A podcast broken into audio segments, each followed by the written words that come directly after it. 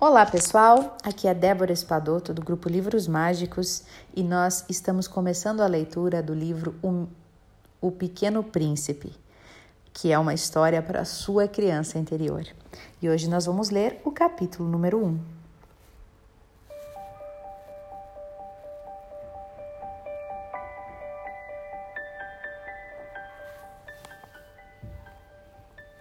Certa vez, quando eu tinha seis anos, eu vi num livro sobre a Floresta Virgem. Histórias vividas. Era uma impotente gravura. Representava uma jiboia que engolia uma fera. Eis a cópia do desenho aqui. Uma jiboia engolindo uma fera. A jiboia amarronzada, toda enrolada nesta fera, cor de roxo com escuro, e engolindo pela cabeça. E dizia o livro: As jiboias engolem sem mastigar a presa inteira. Em seguida, não podem mover-se e dormem os seis meses da digestão. Eu refleti muito então sobre as aventuras da selva e fiz com lápis de cor o meu primeiro desenho. O meu desenho número um era assim. Ele parecia um chapéu inteiro, cor de caramelo, as abas bem finas e o chapéu inteirinho, onde fica a cabeça. E eu mostrei esta minha obra às pessoas grandes e perguntei se o meu desenho lhes fazia dar medo.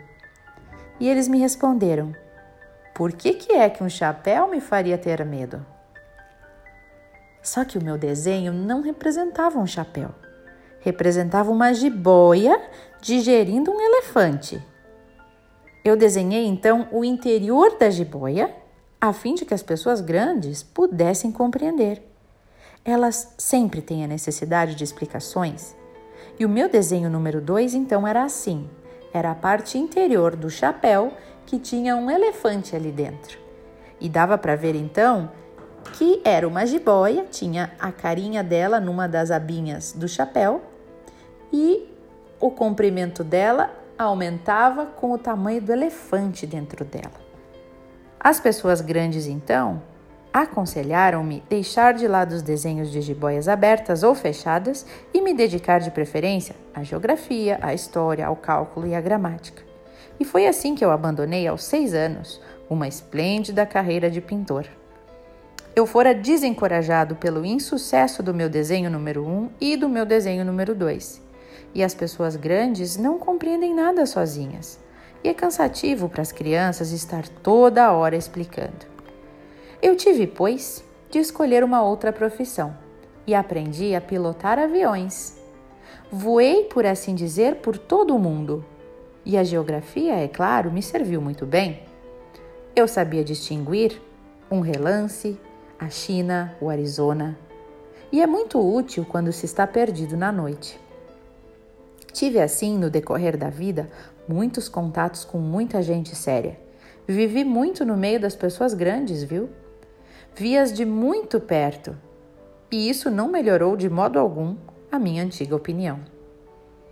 Quando eu encontrava uma pessoa grande que me parecia um pouco mais lúcida, fazia com ela a experiência do meu desenho número um, que sempre conversei conservei comigo aquele meu desenho número um. Eu queria saber se ela era verdadeiramente compreensiva. Mas essas pessoas grandes sempre respondiam: é um chapéu. Então eu nem lhe falava de jiboias e nem nada, nem de florestas virgens e nem de estrelas. Punha-me ao seu alcance. Falava-lhe de, de, de bridge, de golfe, de política, de gravata, de futebol e as pessoas grandes ficavam encantadas de conhecer um homem tão razoável quanto eu.